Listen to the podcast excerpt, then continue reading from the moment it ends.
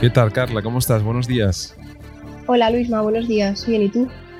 Bien, mañana de domingo, ¿eh? hoy madrugamos un poco, eh, pero bueno, siempre está bien empezar eh, un domingo de esta manera. Generalmente solemos grabar de sábado o de viernes, pero bueno, por distintos motivos me da culpa, te he ido posponiendo la grabación hasta, hasta el día de, hoy. Bueno, Carla,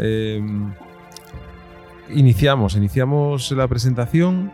Carla, aunque ella va a explicar después con más detalle quién es, dónde trabaja. Eh, Carla es una asturiana de pro, eh, muy joven, pero que trabaja en una empresa de, movilidad sostenible, una empresa pionera en, Asturias y que, está buscando ahora también expandirse eh, más allá de, nuestras fronteras. Y a Carla la conocí hace ya un tiempo, yo creo que igual dos años, tres años por ahí, también por ser una persona activa en, en la comunidad universitaria y en, y en el emprendimiento y, bueno, por, por peculiaridades y, y, cosas muy curiosas eh, que nos va a contar después y que yo creo que son inspiradoras para, para todos nosotros. Así que Carla, ¿qué, qué, nos cuentas? Buenos días. Pues nada, buenos días. Pues, pues eh, nada, yo me llamo Carla, eh, como decías, pues tengo 24 años, Así que, bueno, pues mi carrera profesional es bastante corta de momento, así que, bueno. Y, bueno, pues trabajo en el primer servicio de movilidad sostenible que hubo en Asturias, que, es GUPI, que es un servicio de, de con vehículos compartidos que se alquilan a través de una aplicación y bueno, luego hablaremos más en detalle de este proyecto.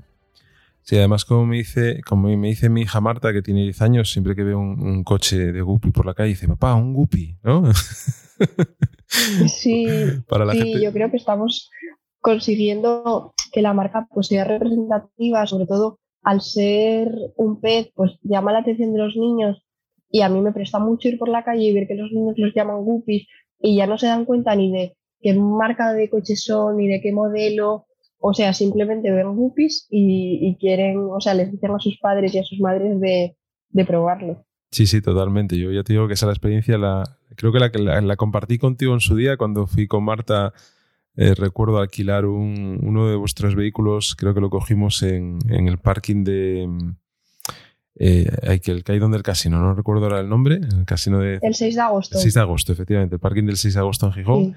Y, claro, Marta alucinó cuando abrimos el coche con, con la aplicación, con el móvil, nos sentamos, decía, papá, pero no suena, este coche no suena. Y dices, es que este coche es eléctrico, ¿no? Y les vas, les vas explicando y lógicamente a partir, a partir de esa experiencia, los, los críos, los más jóvenes, lo cogen enseguida, ¿no? Es decir, ya, ya se quedan con esa sensación y, les gusta además, ¿no? Y entonces cada vez que ven el coche por la calle, lógicamente, para ellos no es un Toyota, ni es un Nissan, ni es un Mercedes, ni es un Audi, no sé, ni, ni un Ford, ni un Renault, ¿no? Es un eh, Guppy, que eso es, es, es, muy importante a la hora de, construir también eh, vuestra marca, lógicamente. Pues, eh, a ver, Vamos a cambiar un poco el formato de los podcasts. Eh, no, el formato, sino bueno, pues ah, vamos a hacer alguna otra pregunta que, no estábamos haciendo habitualmente y que creo que también, pues igual que, se necesita a veces eh, calentar cuando vas a entrenar y cuando vas a hacer una actividad deportiva para, para arrancar un podcast, pues también, también lo que lo, queremos hacer, ¿no? Y así que la gente conozca también un poco más la, personalidad y, la, vida de, nuestro entrevistado o entrevistada, ¿no? En este caso, eh, Carla. Así que eh, antes de entrar en, preguntar, en hacer la, que era la primera pregunta antes, ¿no? que, que te haré después, Carla, ¿qué, ¿qué te gusta más, la playa o la montaña? La playa. ¿Y la playa, tienes alguna concreta o no? Eh, pues ahora mismo, mm, no sé, mira, conocí el otro día la de Gulpiyuri, que, que es como pecado ser asturiana y, y, no haber ido hasta este año y me gustó mucho. Pero, pero no sé, a, mí San Lorenzo, la verdad, mira que nunca llevo sin ir a la, o sea, sin ir en verano a bañarte a San Lorenzo y tomar el sol y tal, pues un montón de años, pero sí que me gusta mucho pues ir por el muro, cuando termino de trabajar o, bajar a la arena y pasear. No sé, a mí, yo, para mí la playa es súper importante tenerla, tenerla cerca. Así que, vamos, elijo playa sin, ninguna duda. Vale, ¿Y, alguna canción o alguna película que, que, te guste especialmente y que te hayan la canción suelen ser para motivarte o, para desestresarte o para cuando estás melancólico un poco reflexionar, ¿no? Y las películas eh, también, pero bueno, no sé, alguna que te, que te ponga las pilas o que te ayude a concentrarte, eh, no sé, en, tu en tu cabeza, en tu ahí en tu coco, ¿cuáles están? Pues mira, así hablando ya de playas, pues la de la playa de la oreja de Van Gogh, porque no sé, cualquier canción de la oreja de Van Gogh del grupo antiguo eh, me recuerda muchísimo, pues al final es la música que escuchaba yo en mi infancia y, me gusta un montón. Y luego de películas, eh, vi durante, creo que durante el confinamiento o a finales del año pasado, la de una cuestión de género, eh, que es la historia de, de la jueza Ruth Bader, que fue la primera mujer del Tribunal Supremo, que además en todas las bases contra la discriminación por género, eh, bueno, las leyes de Estados Unidos y demás, y, parece una película que representa muchísimo pues, el empoderamiento de la mujer y ser una mujer pionera en, un determinado campo profesional. Así que esa. Muy bien, muy interesante la, la, peli. Bueno, la, playa de la oreja mango que a mí también me gusta. ¿eh? siempre, ha sido, siempre ha sido un grupo que, que, me, que me, ha gustado en, esa fase en la que tú dices, eh, sobre todo. Venga, ¿y, bocata de calamares o churros con chocolate? bocata de calamares. en la feria en verano. ah, ese, ese, es bueno, ese es bueno, sí señor, sí señor. Y, oye, ¿y un, profesional eh, vinculado al mundo del motor, eh, al que admires o por el que sientes, eh, pues eso, que, que, estés alineada con lo que transmite o, por la actividad que, que desarrolla? Mm, bueno, pues aquí, a ver, yo lo tengo fácil porque en automovilismo, pues al final estoy rodeada de periodistas, fotógrafos, ingenieros, todos vinculados al mundo del motor. Entonces me quedaría con dos amigas mías, que una es Alba, que es mi compañera en un proyecto que montamos este año que se llama Moto Conecta y ella es copiloto profesional además. Eh, se dedica a ello como su trabajo profesionalmente y yo la admiro muchísimo. Luego también eh, Lucía Romero, que es eh, ingeniera, yo coincidí con ella en una competición de Fórmula Student hace años y ahora es ingeniera de pista del equipo Hyundai Motorsport eh, en Alemania. Y luego, pues me quedaría con tres, que bueno, tú los conoces, tenemos la suerte en Asturias de tener profesionales vinculados a la automoción en empresas punteras y en puestos aún más y entonces, pues obviamente son Lucía García Linares, eh, Ángel de SEAT y Fermín de Audi. Y Lucía de Toyota, que, que, para que no Sí, que no lo dije. Para que no se nos enfade. claro, claro. La, verdad que, que, eso que acabas de decir, aparte de ser tres grandísimos profesionales, lo mejor de todo es que son tres grandísimas personas, ¿no? Eh, es decir, que son personas también muy cercanas, muy pendientes de lo que está ocurriendo eh, en Asturias, de, la gente joven, que son gente que se preocupa por la gente joven también y por... Pues sí, la verdad. sí, sí, a mí los tres me trataron súper bien. Desde Fermín, que lo conocí en una conferencia de las que organiza la, la EPI en Gijón. Eh, Ángel, que lo conocí en un evento de Asturias Power. También súper súper atento conmigo. Eh, y Lucía, que también la conocí en un evento de Asturias Power y además que le acaban de dar el premio de Ingeniera del Año. Y claro, yo ahí súper, eh, estábamos hablando del mismo grupo y yo, con, bueno, me dio esta vergüenza. yo, pero bueno, yo eres la ingeniera del año y tal. y ella, vamos, me daba de risa, pero yo modo casi fan, vamos. me parecía, es que, no sé, me parece la leche. hay, que ser, hay que ser muy fan de ellos, ¿no? Yo creo que esa parte de, admiración por tres profesionales como ellos, yo creo que la, hay que tener ahí, eh, sobre todo con respeto y, admiración, hay admiración, pero sobre todo eso, ¿no? Que son personas que con las que puedes hablar y, que están pendientes de, lo que ocurre y que si se les cruza una persona joven y la pueden ayudar aconsejar, eh, mentorizar, lo van a hacer, vamos, desde el minuto uno. Así que yo creo que es un, orgullo y un privilegio contar con ellos y con otros muchos, ¿eh? porque en el sector de, del motor y de la automoción y de, la fabricación de, vehículos, en el ámbito de la ingeniería hay muchísima gente asturiana muy, muy, muy potente eh, y, tanto perfiles ya muy seniors como perfiles más jóvenes, además en, todos los, en todas las marcas es curioso, es una cosa que a mí me llama la atención y seguramente es porque las escuelas que tenemos en, Asturias, sin duda alguna, eh, la, EPIC en este caso, que es donde se imparten esos estudios, son, son punteras, ¿no? Eh, y la formación que, que ofrecen pues es de, es de mucho nivel, cosa que a veces no, eh, no, valoramos lo suficiente, ¿no? Es decir, se, critica a veces, muchas veces a la universidad por, por estar distanciada a veces de la empresa, que, que, sí es así muchas veces y, lo hay que arreglar, ¿no? Y hay que intentar que eso eh, vaya, vaya mejorando, pero por otro lado, eh, hay titulaciones que han sido referentes y siguen siendo referentes en Asturias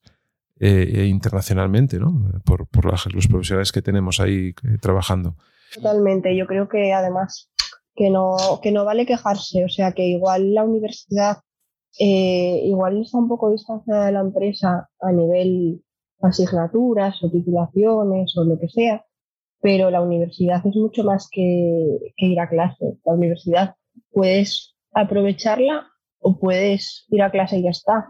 Y si aprovechas la universidad y, por ejemplo, la EPI aprovechas las conferencias y la gente que está en el primer nivel, de los que puedes aprender muchísimo, como aquí fue pues Fermín de Audi y, te interesas por esas cosas, ya no está tan distanciada y, vamos, yo creo que tenemos aquí una escuela de, mucho nivel y una universidad pues también y, bueno, que, que menos quejarse y más aprovechar estas oportunidades igual.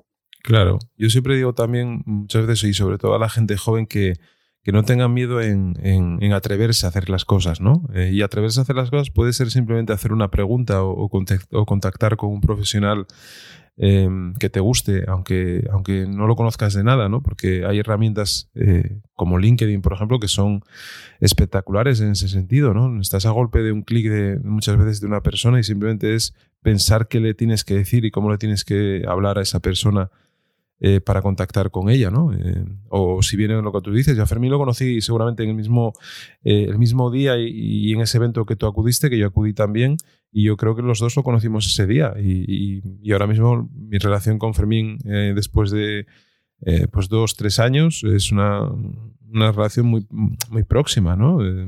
que sé que si le mando un mensaje o le pregunto algo, me va a contestar no te digo que inmediatamente, pero que sí eh, voy a tener su respuesta y su consejo, ¿no? Con lo cual eso es eso siempre es bueno, ¿no? En, todos los sentidos. Con lo cual yo siempre os digo que eh, además en esas edades eh, de iniciación, aunque tú ya tienes una experiencia profesional de la que vamos a hablar ahora, hay que atreverse a hacer las cosas, hay que atreverse a preguntar y hay que atreverse a, a, emprender, si, si, crees que ese tiene que ser tu camino, hay que atreverse a, a levantar la mano si no sabes algo y también a equivocarte, ¿no? Eh, la equivocación también te va a traer un aprendizaje, ¿no? Eh, un rincón de Asturias, venga. Pues el occidente asturiano, que, que está muy olvidado y, que la gente siga ahí con, como que está lejísimo y, es que está ahí al lado. O sea, no puede ser que nos parezca que ya nos está cerca y que, y que luego nadie está lejísimos, porque, porque no es verdad. Y bueno, yo soy muy del occidente porque mis cuatro abuelos eh, nacieron en Boal, que es un pueblo que hay pues cerca de Navia, y, y, yo a todo el mundo le recomiendo muchísimo pues ir por esa zona, que hay más occidente, más allá de Cubillero, y, y ahora sitios que están tan de moda después de, del confinamiento y ahora que está tan de moda ir a hacer rutas, pues la de las cascadas de Oneta ya se está viendo bastante, y estoy viendo ya que la gente va, que lo sube a stories de Instagram y demás, pero bueno, que hay más cosas, está Navia, Luarca, pues Castrillón, no sé, hay sitios muy bonitos por el occidente y yo creo que la gente tiene que animarse a ir a por Vía Vélez, por ejemplo, un sitio precioso. Tal cual. El puerto de Vía Vélez. Es que yo viví dos años en Navia, Carla, entonces esa zona. Claro. Esa zona la conozco, la conozco bien. Eh, Boal además es una zona también muy bonita. Si sigues hacia arriba, eh, llegas a Grandas, eh, de Salime. Hay, hay una zona em, que la conoce muy poca gente, es un pueblo que se llama Merou. Merou, sí, sí, que sí. que si llegas hacia abajo, de repente te encuentras en un área recreativa espectacular que parece de anuncio. Claro, la del eh, puente de Castrillón. y, cuánta gente la conoce? Nada, muy poca gente. Y un día que llegué allí. no puede ser. Que llegué, iba a ver a una clienta que no sé si te suena, Mermedadas Villamelva, ¿te suena? Pues no me suena ahora mismo, son, pero vamos. Son unas mermeladas que hacen. Y son de allí. Y, y, y, me acuerdo que me perdí, era un día además de entre semana, estaba lloviendo, hacía bruma. O sea, un día de estos pesado, pesadotes, ¿no? De, Sí. de, de- de esos que nos toca vivir en Asturias a veces. Y llegué con el coche porque me perdí un poco y de repente llegué al, al, al, al área recre- recreativa y digo, y digo, madre mía, pero ¿qué, qué, qué es esto? ¿No? Porque Es era, una pasada. era, era de anuncio, era un sitio de anuncio. Sí, Digo, si, si aquí Es se, una pasada. si aquí se, se rueda un anuncio de un, de un coche, eh, encajaría perfectamente. Por una zona que hay, que se ve un puente, eh, que hay una zona desde arriba que puedes ver la carretera. Bueno, no, nada, espectacular. Sí, sí, sí, sí, sí. Por eso, Pues mira, ahí es la salida de la subida a Castrillón, que es una de las pruebas de- del campeonato de subidas de montaña de Asturias. Se sale, vamos, de ese puente Ajá. y se, se pasa por la zona de Merou, ahí entre dos casas, que es súper estrecho. Sí, sí. pues mira, no, no, no lo sabía, ¿ves? Ya, ya estoy aprendiendo algo de, de Carla en este sentido.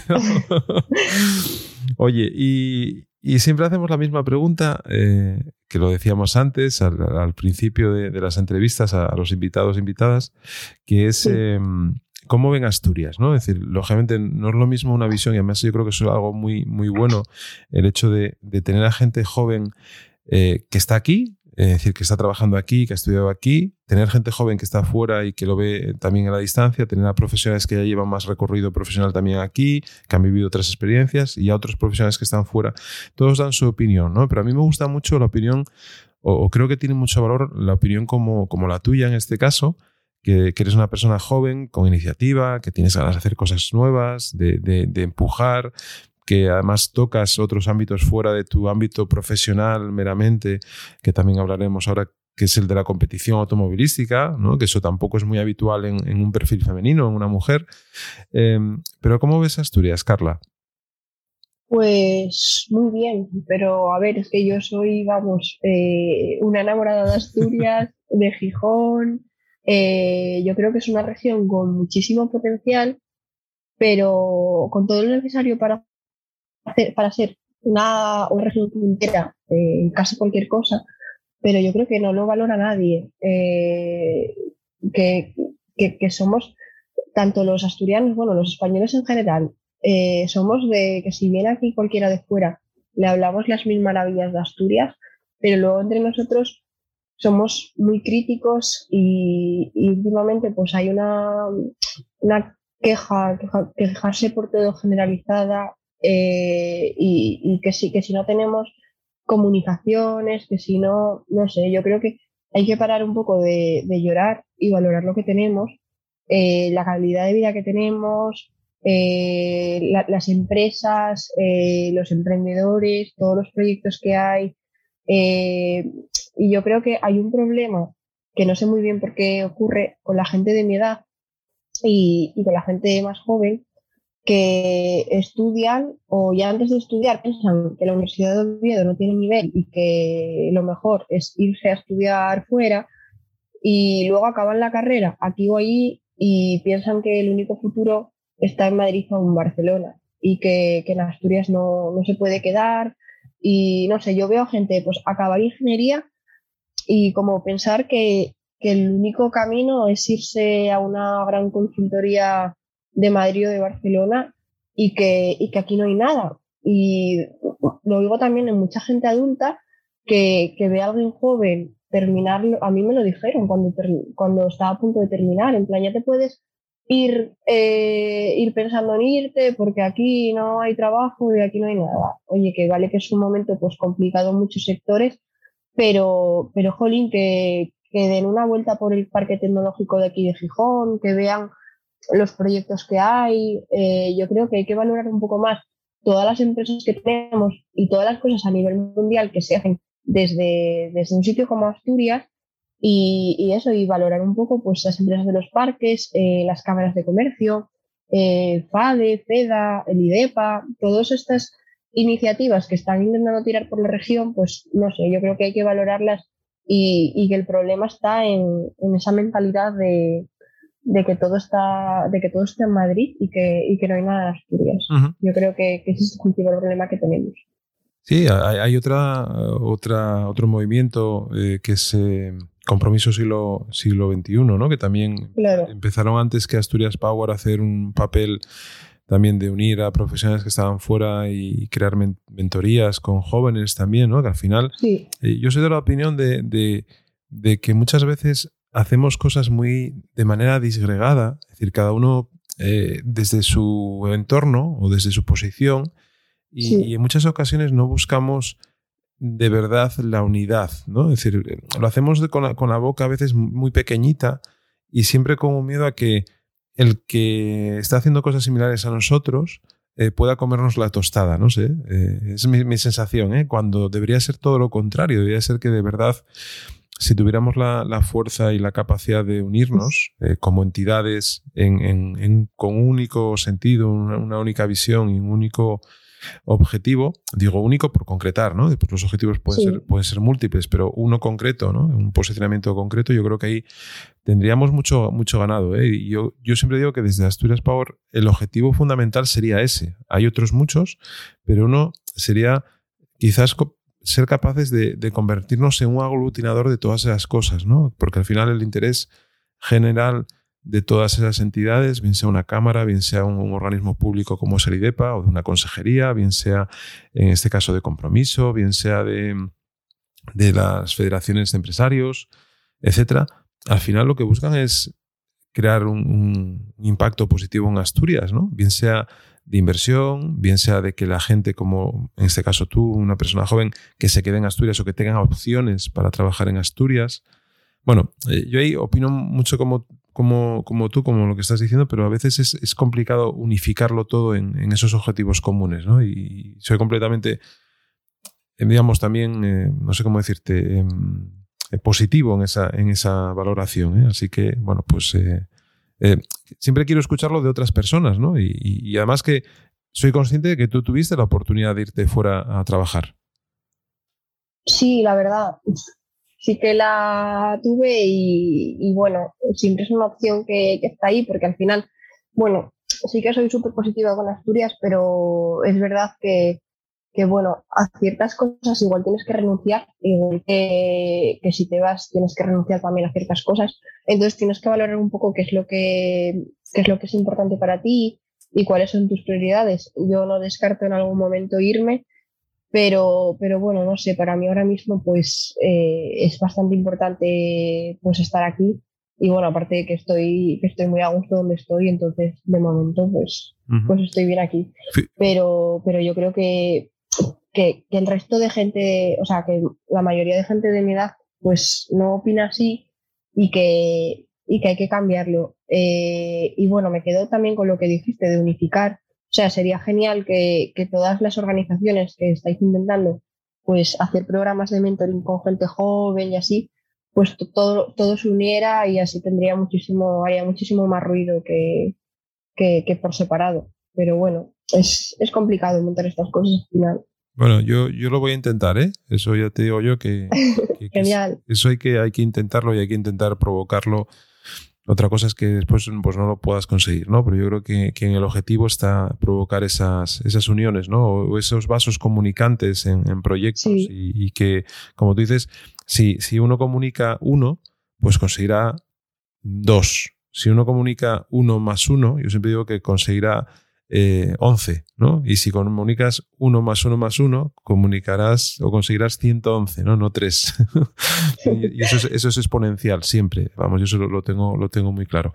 Bueno, a ver, y mm, cuéntanos sobre ti, Carla. Cuéntanos eh, dónde te criaste, dónde naciste, dónde te formaste en tus inicios, eh, cómo llegaste a la universidad, por qué eh, escogiste eh, la especialidad o la carrera que escogiste, otras inquietudes que tienes. Venga, arráncate ahí a, contar un poco más sobre ti, que, nos, que, te podamos conocer un poco más. Bueno, pues, pues a ver, tampoco tengo muchísimo que contar, que, que de momento, eso ya te decía, que mi carrera es cortísima comparada con toda la gente que, que pasó ya por este podcast. Eh, pues a ver, sobre mi infancia, pues, pues a ver, yo soy hija única, eh, pues nací aquí en Gijón, eh, fui al colegio Corazón de María y, bueno, pues recuerdo una infancia pues, pues muy feliz y también pues un poco rara eh, en comparación con, no sé, con, con otros pues, niños de mi edad, por, sobre todo porque estaba muy presente el tema del automovilismo y, y, bueno, empecé a competir en karting con siete años, entonces es un deporte al que hay que dedicarle muchísimo tiempo pero ¿cómo, llega, ¿cómo llega Carla? Porque claro, eso lo cuentas así, y dices tú, tenía esa inquietud, tiene que llegar de alguna manera. O sea, de repente se te planta un car eh, eh, delante de la puerta de casa, o, cómo llega el motor y, esa pasión a, tu vida. Bueno, pues porque mi padre es muy aficionado a, a los rallies, nunca compitió, pero sí que, sí que iba a verlos. Y, entonces cuando yo era pequeña, pues me acuerdo que si íbamos de vacaciones a, cualquier sitio, si había un circuito de cars cerca, siempre pues le gustaba ir a alquilar cars. Entonces yo era muy pequeña para poder, o sea, cuando vas a alquilar cars te, tienes que dar una determinada altura, ¿no? Para poder, para poder probarlos. Entonces, nada, yo a mí me daba mucha rabia no poder no poder alquilarlos hasta que di la altura para poder ir en Carby Plaza y hasta que di la altura para poder ya conducir yo un car. Entonces, eso, con, con, no sé, 6, 7 años, ya di la altura, ya pude empezar a alquilar cars cuando íbamos de vacaciones. Eh, luego con, con, unos amigos de mi clase, pues, y, sus padres y los míos, pues íbamos al circuito de, de ahí de Noreña, el circuito de Asturias, eh, y me acuerdo o sea, tengo el recuerdo, vamos, como si hubiera sido ayer, de, haber ido con ellos, estar, estar los tres alquilando un car y ver un grupo de niños de mi edad y, verlos con car de verdad. Eh, que claro, corrían muchísimo más que los de alquiler, y entonces yo pues les dije a mis padres que yo quería probar un car de esos. Pero claro, la única manera de probar cars de verdad pues era comprando uno y empezando a, a entrenar, ¿no? Porque esos cars pues no, no se alquilan. Y, claro, yo empeñadísima en que, en que yo quería empezar, que me gustaba muchísimo. Y, y, al final, pues empezar en karting no es como empezar en otro deporte, de pues te apuntas a, al club de fútbol del colegio y, y, pagas la, no sé, la cuota, lo que sea. Al final ahí te tienes que comprar el car y bueno, pues la inversión no es ninguna tontería. Entonces mis padres me dijeron que si quería empezar, pues que tenía que comprometerme a que iba a seguir, que no me iba a montar en mi un día y al día siguiente lo iba a tener ahí tirado y, haber gastado ese dinero para nada. Y yo nada, pues súper empeñada, yo soy muy, muy, muy cabezona, muy perseverante. Yo les dije que, que sí, que, que, yo iba a entrenar todos los fines de semana y, y nada, me compraron el car, pues lo probamos, me encantó y, bueno, cumplí porque, porque vamos, mis fines de semana y los de mis padres eran ir al circuito y, entrenar. así que empecé un poco así. Eh, estuvimos durante dos años entrenando eh, sin, sin, competir y, y, salió una beca de la Federación Asturiana de Automovilismo en la que iban a becar a un niño que no, que no hubiera tenido experiencia previa, no podía haber corrido ninguna carrera para competir en el Campeonato de Asturias de karting, con todos los gastos pagados. Te daban el kart, te pagaban las inscripciones, todo. Eh, de aquella, pues teníamos mi internet, yo creo, en casa, tendría mi madre eh, en su tienda que lo escuchó en la radio. Total, que me apuntaron para esa beca, fuimos un día al circuito de Soto de Dueñas, que están a Riondas eh, a hacer unas pruebas. Creo que había otra niña y, y, el resto eran todos treinta y pico niños y decías algo que, que ah, no, te oí como entrecortado. No, que decía que era el de, Es el de Javi Villa ese que acabas de decir. Sí, sí, es el de Javi, sí, sí.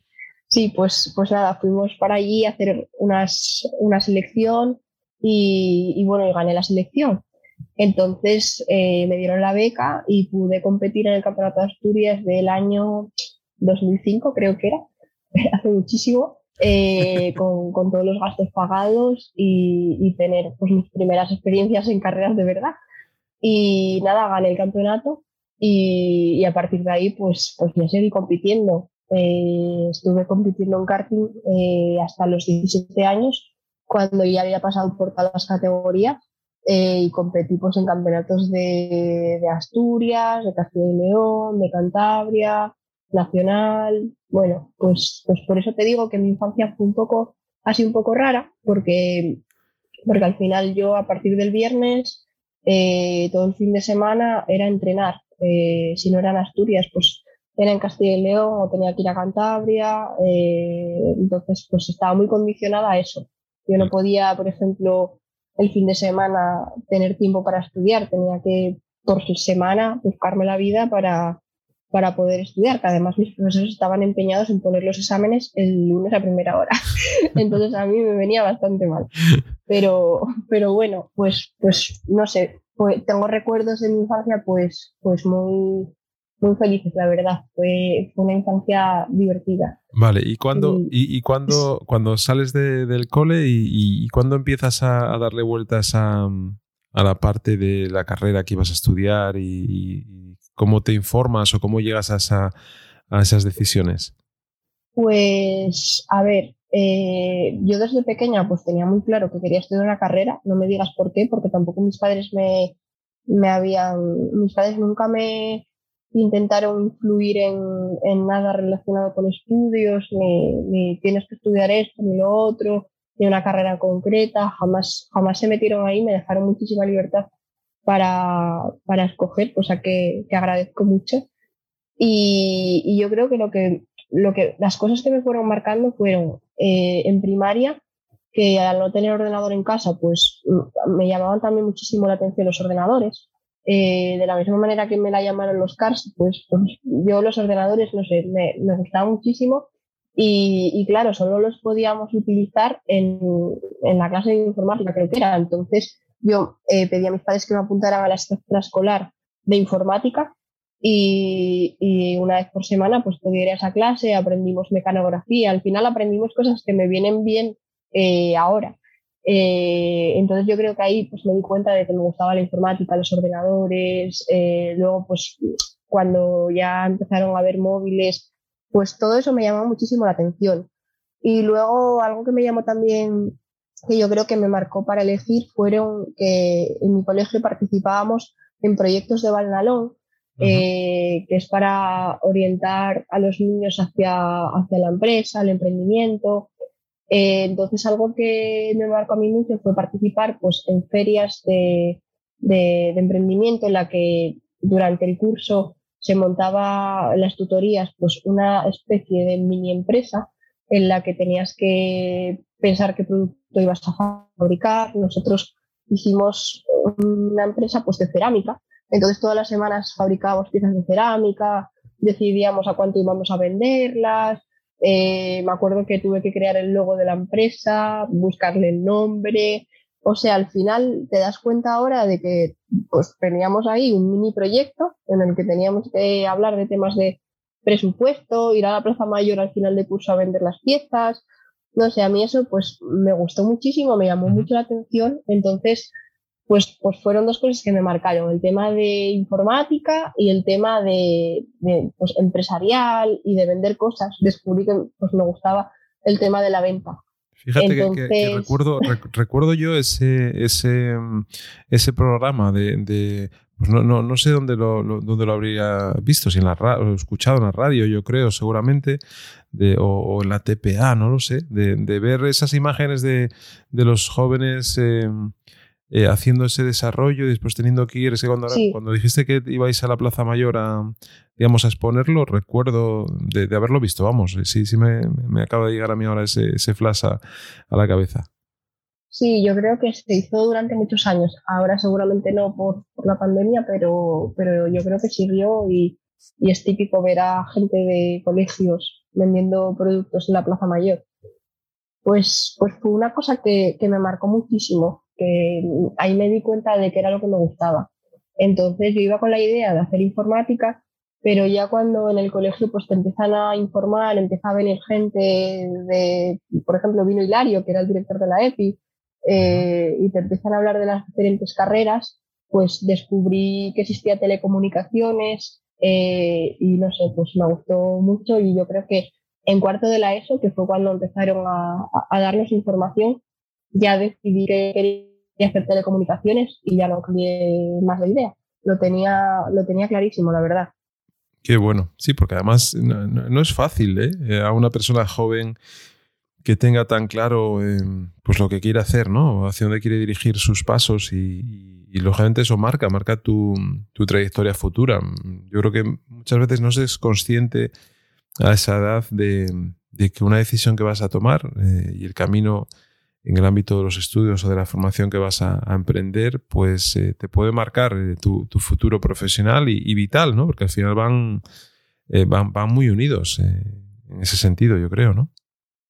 Sí, yo creo que tiene mucho que ver, pero a la vez también cuando participo en algún programa de orientación de, de, niñas y de niños, también les digo que no es tan, tan importante lo que vayan a estudiar, o sea, porque muchas veces te lo ponen ahí como una cuestión, como que tu vida va a depender de qué carrera realizas, cuando vamos a tener que estar preparados para un mundo cada vez más cambiante, eh, muchos de los trabajos del futuro no existen, eh, al final igual tampoco es tan trascendental que elegir, ¿sabes? Yo creo que ahora mismo podría estar haciendo lo mismo aunque hubiera estudiado otro tipo de ingeniería o aunque hubiera estudiado económicas, no sé, yo creo que ahora mismo hay que estar pues preparado para, todo y ser, ser muy multidisciplinar y, valer un poco para todo. Entonces, bueno, no creo que sea tan, tan importante que estudiar. No creo que si hubiera hecho otra ingeniería me hubiera equivocado. Sí, totalmente, totalmente de acuerdo lo que dices. Yo creo que, a ver, las cosas han evolucionado mucho también, es verdad. Y, hoy en día, la, digamos, la actitud que, tú tengas eh, o, lo, que quieras hacer eh, va a formar parte de tu progresión profesional, ¿no? Es decir, esa, esas ganas de hacer. O sea, más. Eso, eso. eso es lo más importante, la actitud. Y, ganas de, aprender cosas nuevas y ganas de enfrentarte a retos eh, día a día y, que si no sabes algo no pasa nada, porque si siempre vas a tener o una fuente a la que acudir o un compañero o profesional que te pueda ayudar a, a suplir ese eh, desconocimiento en, algo concreto, ¿no? Pero hoy en día, como bien sabes, el acceso a la formación eh, cada vez es más eh, amplio y más fácil, entre comillas, ¿no? la cuestión es que realmente lo que busques lo encuentres y lo sepas aprovechar para lo que estás haciendo actualmente, ¿no? Tal cual. Y, cuando entras en la carrera, ¿qué te encuentras? ¿Y, qué, mm, con qué te quedarías de, esos años de, estudios, de, profundizar, cosas que te gustarán, cosas otras cosas que no te habrán gustado nada? Eh, pero bueno, como, como siempre decimos, además tú y yo estamos en la misma línea, las cosas las hay que mirar de manera positiva, siempre para, para construir, no para destruir, ¿no?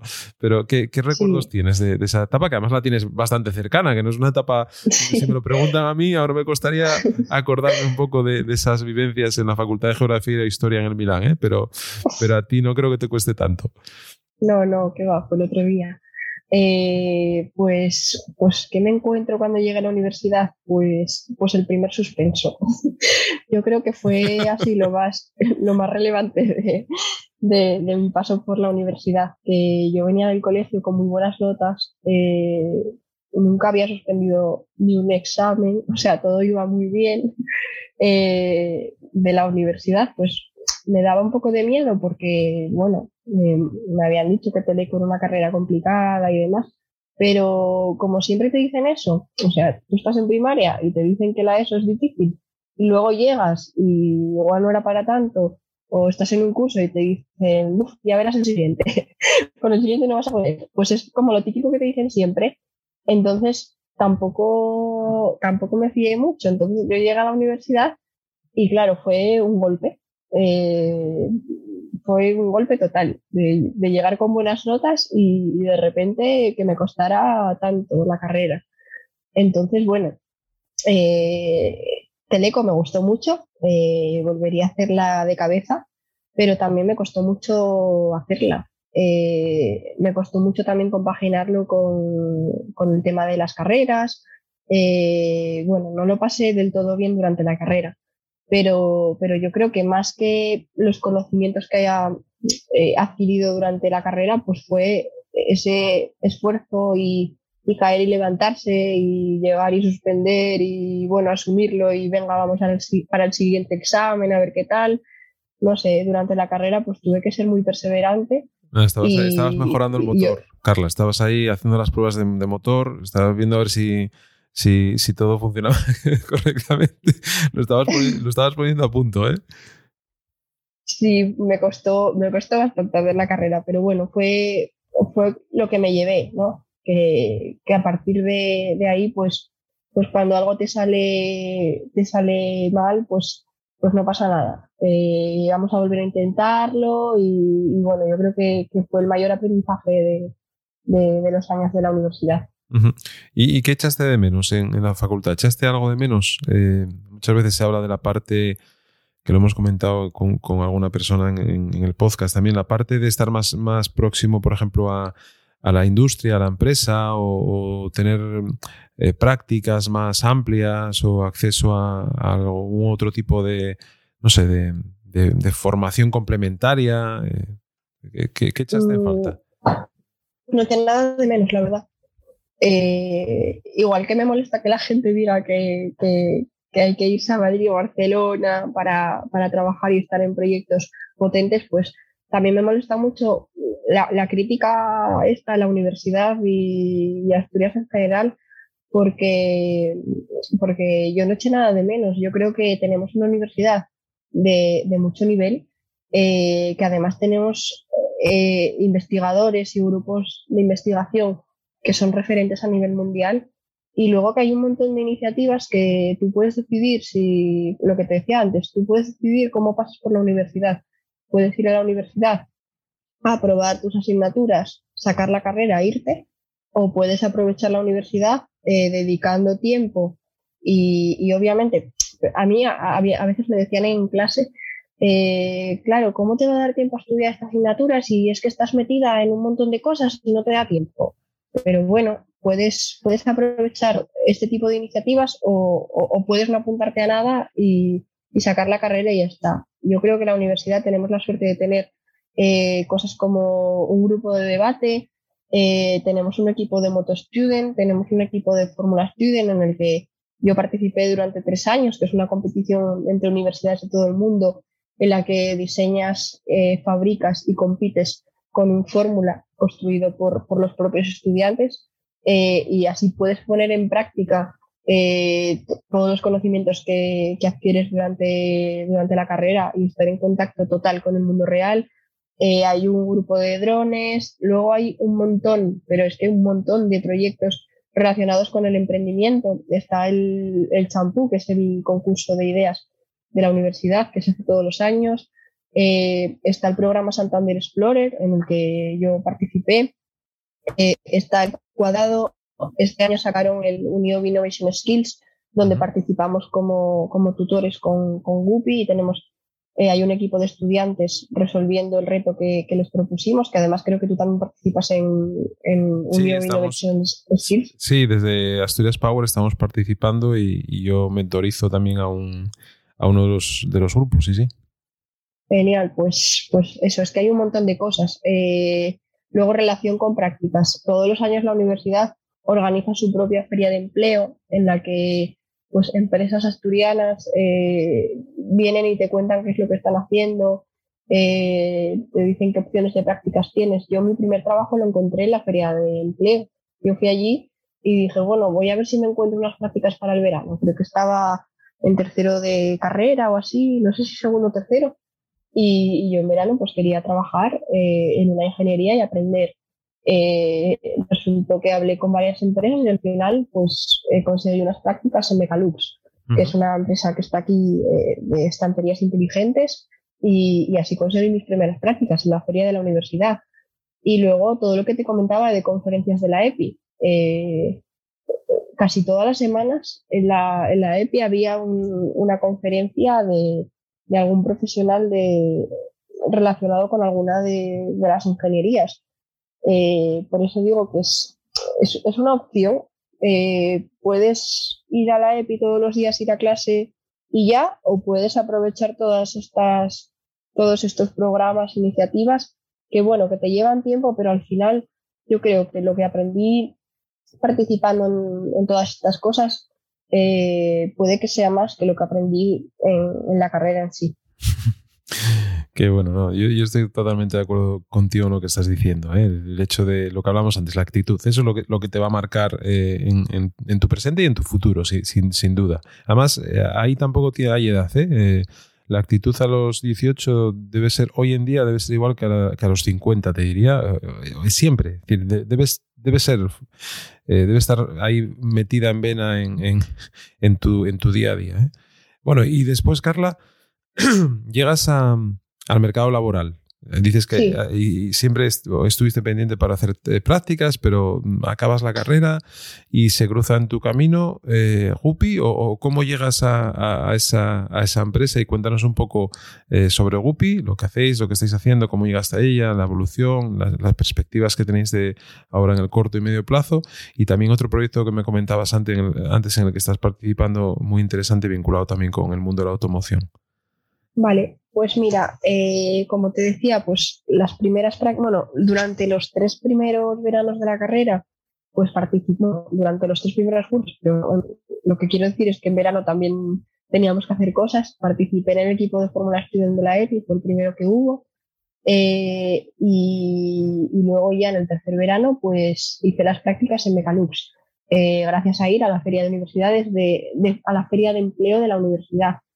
Eh, al año siguiente, pues quise hacer otras prácticas eh, y entonces tenía pensado ir otra vez a esta feria de empleo, pero participé en un programa eh, que ahora mismo no, me acuerdo cómo se llama, pero hay una selección todos los años de, de universidad que cogen a 90 universitarios y, les invitan a ir a Madrid se va a una masterclass de, de, una escuela de negocios, bueno, luego hay como diferentes dinámicas y al final pues eh, están allí responsables de recursos humanos de varias empresas.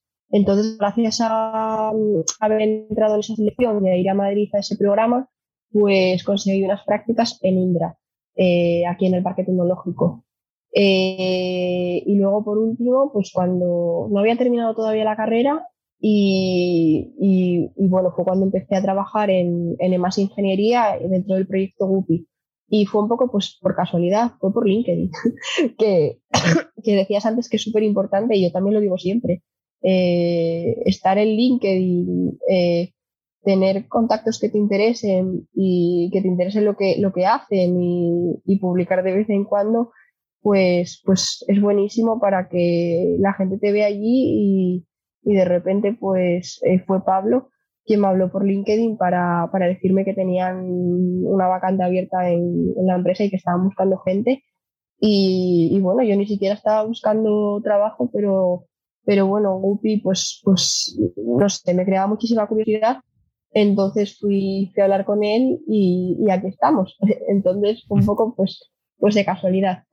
Eh, ¿Y en Guppy qué es lo que hacemos? Pues como te comentaba antes, pues Guppy es un proyecto de, movilidad, es sostenible, es inteligente y es integral.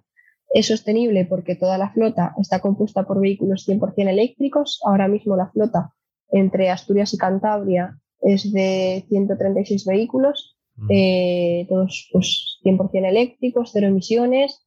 Eh, luego es inteligente porque hay un departamento completo encargado de analizar eh, la movilidad de los vehículos, de los usuarios, de, procesar todos esos datos y adaptarnos a lo que el cliente quiere y necesita.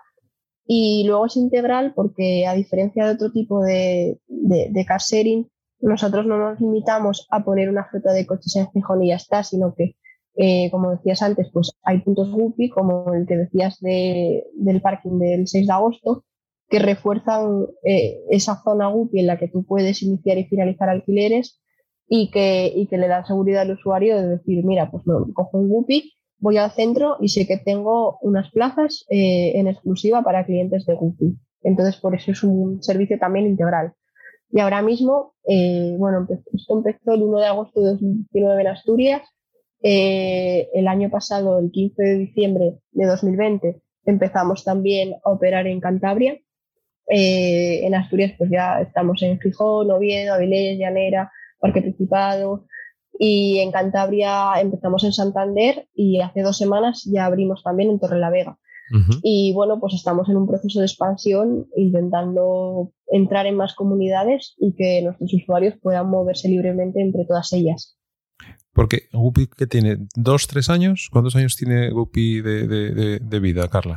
Es que no tiene ni dos años. Eh, Guppy empezó en agosto de 2019 no tiene nada y además que, que, solo tuvo cinco o seis meses normales. Eh, al final pues llegó la pandemia para todos y, fue una cosa que, claro, tuvimos que cerrar el servicio eh, durante el confinamiento y luego volver y, bueno, ver cómo se adaptaba la gente, eh, cómo, cómo se lo tomaban en cuanto a la seguridad, que al final pues ya hay muchísimos estudios que, que ya demuestran que, que hay muy pocas, eh, hay muy pocos contagios por, por, por, tema de superficies, aunque lógicamente pues hemos cambiado todo para desinfectar los vehículos, eh, vamos, lo, al extremo lo más posible entre un uso y otro. Y, y, bueno, sí que notamos que hay gente que antes utilizaba el transporte público que ahora está tirando más al, transporte compartido, al poder ir solo en el coche y, con seguridad. El otro día leía, un artículo en el, Financial Times sobre, que no sé si lo conocerás, yo no lo, conocía, ¿eh? se llama Anthony Tang y es el responsable de una empresa eh, que se llama SPAC. Eh, si, no, lo conoces, ya te pasaré el, el, artículo porque está muy bien, porque es de una empresa similar a Guppy, pero en Asia. Sí. No sé si, si, si te suena, pero pues no, no me suena de nada. ya me lo pasará. Y están haciendo ahora también un poco lo que hizo Uber de, de vincularse a, pues al delivery. Están entrando en la parte de delivery. Bueno, está, están aplicando otros modelos vinculados a, a, la movilidad sostenible y es interesante. Bueno, todas estas cosas al final, cuando, cuando las lees y, y ves modelos y ves que se están sí. haciendo en tu entorno, en este caso vosotros, o como puede ser en España. Eh, Cabify, ¿no? Eh, pues bueno, son cosas que yo creo son muy interesantes y, que, es de agradecer, ¿no? Que una empresa, además más tradicional, el germen, digamos, de, Guppy, quien, lo lidera, es una empresa que no tenía nada que ver con ese ámbito, ¿no? Y sin embargo, que se adentra en, un nuevo modelo de negocio, un nuevo sector y, eso siempre tracciona positivamente a donde se está haciendo, en este caso Asturias, que es desde, desde donde se inicia. Pues sí, la verdad, eh, totalmente. Eh, Guppy parte del grupo Junquera, que está en un proceso de diversificación en, en, nuevos modelos de negocio y uno de ellos es Guppy. Y, y, y, sí, totalmente de acuerdo con lo que dices.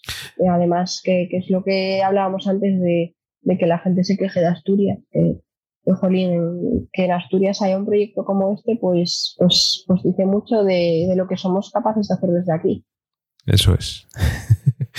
Eso es. Y además hay otro, hay otro que es eh, High eh, Mobility también, que es similar, sí, de, otro sí, sí, de otro grupo empresarial asturiano, en este caso de, de Alejandro, Grupo Baldajos, y, y, son cosas que hay que poner en valor, lógicamente, ¿no? Es decir, cuando algo coincide y surgen dos proyectos de características similares, eh, bueno, pues también es de agradecer, ¿no? Carla, y, y ese otro proyecto que me comentabas antes, eh, que estás eh, arrancando también ahora. Eh, pues sí, pues el otro proyecto pues es un proyecto eh, personal, se llama Motor Conecta. Eh, y el año pasado, hablando con la chica que te comentaba que es copiloto, que se llama Alba, hablábamos pues de, la baja participación femenina en las carreras, porque es verdad que en ingeniería somos pocas, pero ya si te vas al automovilismo es, vamos, de llorar las pocas que somos, sobre todo en la rama de, de pilotos somos somos súper pocas eh, es algo que, que, no puede ser. O sea, que igual que están avanzando el resto de sectores, tenemos que avanzar también lo nuestro.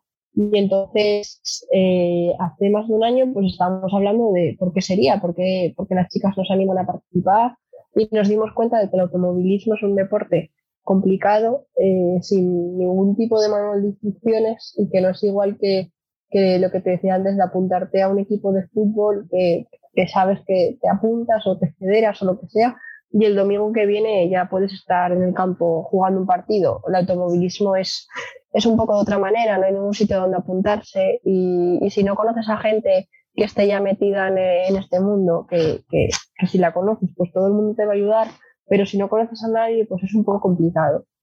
Entonces, inspirándonos en otros programas de mentoring en otros sectores, como, como pues a nivel ya profesional, eh, montamos un programa de mentoring deportivo entonces, eh, profesionales del mundo del motor con, experiencia se apuntan como mentores y gente que quiera empezar en sus diferentes disciplinas y especialidades, pues apuntan como mentorizados. Eh, y luego intentamos cubrirlo todo, no solo piloto y copiloto, sino que también tenemos pues gente para ingeniería, para mecánica, para periodismo deportivo, fotografía del motor, eh, organizadores, cronometradores. Bueno, al final el automovilismo es una cosa muy amplia y, hay mucha gente vinculada a ello y, en todos los sectores es igual de difícil empezar. Entonces, en enero sacamos la primera promoción de 10 mentores y 10 mentorizados. Eh, dentro de los mentorizados, pues para conseguir eh, un equilibrio, pues eh, cinco chicos y cinco chicas. esa promoción ya ha terminado, pues con muy buenos resultados. De hecho, una chica hizo sus primeros test gracias a un equipo que, la invitó. otro copiloto ya va a empezar esta temporada. en ingeniería hay un chico que, ya va a empezar a, ir en unas prácticas de, ingeniero de pista de un equipo de un equipo de, carreras. Entonces, bueno, pues estamos muy contentas de, los resultados de la primera promoción y en los próximos días sacaremos la segunda. Qué bueno. Eh, joder, es una idea súper super chula, Carla, esa, ¿eh? Además. Eh, Gracias. además, bueno, muy vinculada con, tus inicios en el mundo del, motor, ¿no? Eh, es decir, que imagínate que, que, cuando tú estabas en esa fase, eh, tuvieras la oportunidad de que alguien también te, ayudara, ¿no? Y te, explicara su, su, experiencia profesional, sus experiencias en torno al ámbito del motor, ¿no? O sea, que, que, guay. A mí me, gustaría, me gustaría. De hecho, mira, es una tarea pendiente que tengo que ir ahí a probar el... Eh, que no sé si puede probar el circuito de, Fernando Alonso sin ser... Eh, o sea, ir, ir, de novato, no sé si eso es posible o no, tienes que tener... Eh, sí, creo que hay cars de alquiler, sí sí, sí, Bueno, pues eso tengo, tengo que probarlo eso, que me, siempre me ha gustado también. Sí, sí lo tienes que probar. Pues oye, eh, si desde aquí te podemos ayudar en cualquier cosa, ya sabes que tanto para, lógicamente, difundir Guppy como para em, difundir este, este programa de mentorización, ah, ya sabes que nos tienes a tu disposición para, para hacerlo. Em, Gracias. Nada, hombre, faltaría. Y a ver, eh, para ir terminando, em, cosas que. ¿Alguna cosa que te haya inspirado em, a lo largo de tu carrera? Es decir, una recomendación eh, que nos puedas hacer de, algo que, te haya hecho clic ¿no? en, la cabeza cuando, cuando estabas eh, estudiando o ahora que estás trabajando. No sé, algo que te inspire.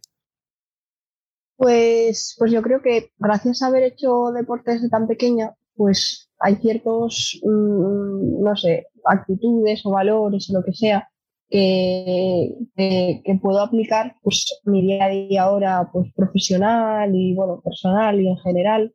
Eh, y una cosa que me marcó desde pequeña fue eh, lo típico, pues estar entrenando el fin de semana y, y, y, y lo, pues creer que ya lo sabes todo, ¿no? que te estén diciendo algo, mi padre, que, era el que eh, es el que me, entrenaba y me ayudaba a mejorar, y, decir, no, no, ya, yo ya sé dar esta curva, ya sé trazarla perfectamente.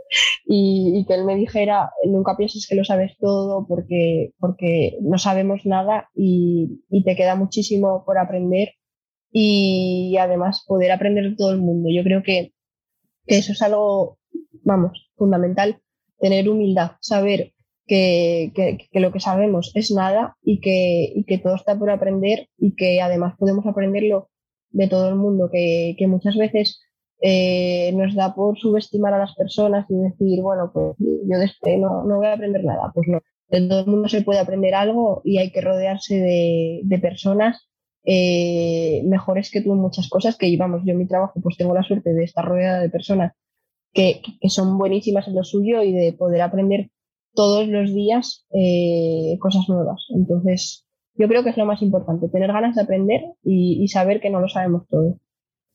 Hombre, yo estoy seguro que ellos también aprenden cosas de ti, ¿eh? eh es decir, aunque seas, aunque seas, aunque seas joven, eh, yo creo que una de las cosas que más me gusta del trabajo de Pedro, donde estoy trabajando ahora, es que todos salvo Alex Lauton, que es el CEO de la empresa, son más jóvenes, son más jóvenes que yo. Y te digo que todos los días aprendo cosas de, gente eh, que están en tu rango de edad, eh, algunos de ellos y otros un poco mayores, pero yo creo que es, súper enriquecedor tener esa oportunidad, ¿no? Cuando vas cogiendo años y vas, eh, digamos, madurando o cogiendo eh, experiencia eh, en, la vida y en, el ámbito profesional que te desenvuelves, tener la suerte de poder compartir con gente joven que tenga ganas y que venga a, a, construir y que venga a aprender y que venga a preguntar y que tú puedas interactuar con ellos, eh, para mí eso una compañía es eh, algo eh, fundamental. Muchas veces la gente cuando una compañía es grande se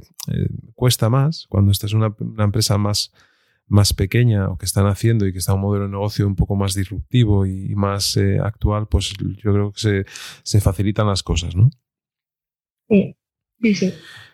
Carla, y ya para, para terminar, que decías que cuánto iba a durar esto, llevamos por la hora. ¿Vale? Ya ves que esto, va, que esto va rápido, con lo cual siempre tienes cosas, uno siempre tiene cosas que contar y además cosas interesantes. Ya te digo yo que, que todo el mundo le ocurre lo mismo, ¿eh? que piensan que es mucho tiempo y después la conversación va y, y, discurre, ¿no? Venga. Sí, acabo de mirar el reloj, no me lo creía. Yo hubiera jurado que íbamos por 15 minutos así. Venga, pues para cerrar, eh, un, un, libro, podcast, blog, eh, cualquier cosa que sea una fuente de conocimiento para ti y que, que te gustaría compartir con, con todos nosotros. Eh, pues mira, blogs eh, no leo ninguno. Eh, podcast, pues. cuidado con lo que dices. Cuidado con lo que dices. El de Asturias Power, obviamente, lo escucho. Y luego otro que me gusta mucho es el de Belén Canalejo también. Y luego libro, pues mira, voy a tirar muy por Asturias Power y voy a decir el de Analena. El de, ah, este, el de Un asesino en tu sombra. Muy bueno. Lo leí el año pasado, me gustó un montón.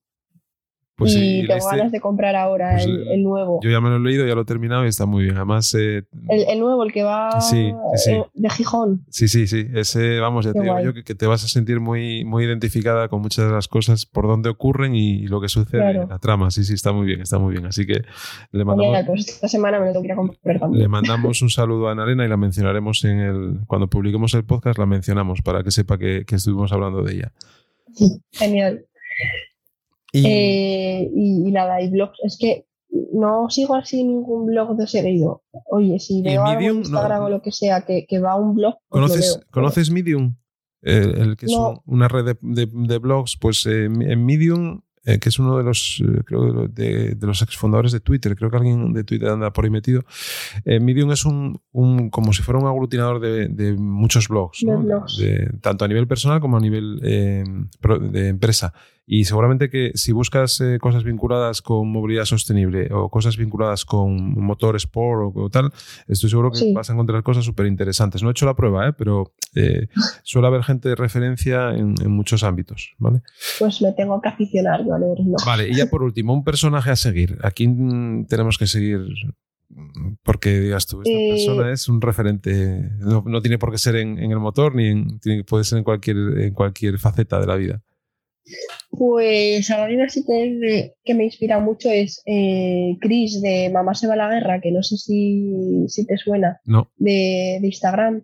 Eh, Chris es una chica eh, que es copiloto, yo la conocí porque, porque es copiloto, pero bueno, tuvo, o sea, me parece alguien eh, súper inspirador por la fuerza que tiene, porque tuvo cáncer a la vez que su hija y su padre. Ellos desgraciadamente pues fallecieron ella ya, se, ya está recuperada, pero vamos, yo cuando conocí su historia pues me impactó muchísimo y, es alguien con, con, muchísimas ganas de, de vivir y, no sé, me parece, me parece una, un referente y una persona súper inspiradora. Qué bueno, pues mira, yo no, no la conocía y, y, la seguiré, la, seguiré en, en, Instagram. Yo la verdad que no soy muy instagramero, estoy empezando ahora, pero mm, porque no me da la vida para todo eh, el otro día empecé a hacer pruebas en TikTok para ver cómo funcionaba. Y... pues eh, Instagram va por delante de TikTok. TikTok ya es ya lo, más mega moderno. Que, por cierto, no sé, si, no sé si sigues Ángel en TikTok, pero mm, el, otro día lo petó ¿eh? con un vídeo sobre, sobre el efecto sobre el efecto, eh, ahí no me acuerdo ahora cuál era exactamente, pero bueno, has de, has de buscarlo, que, que bueno, los publica también en LinkedIn, con lo cual... Eh, claro, los veo en LinkedIn. Yo creo que era sobre el efecto Venturi, ahora, ahora que recuerdo. Pero, pero los prepara muy bien para TikTok y, la verdad que lo, con, ha creado un canal em, en, en, TikTok y, lo está petando el hombre. La verdad que es, es sorprendente. Bueno, Carla, pues oye, em, muchísimas gracias eh, por dedicarnos este tiempo en, la mañana del domingo. Eh, siempre digo lo mismo al final, eh, con todos los invitados, nos vemos en el camino. Pues sí, pues seguro.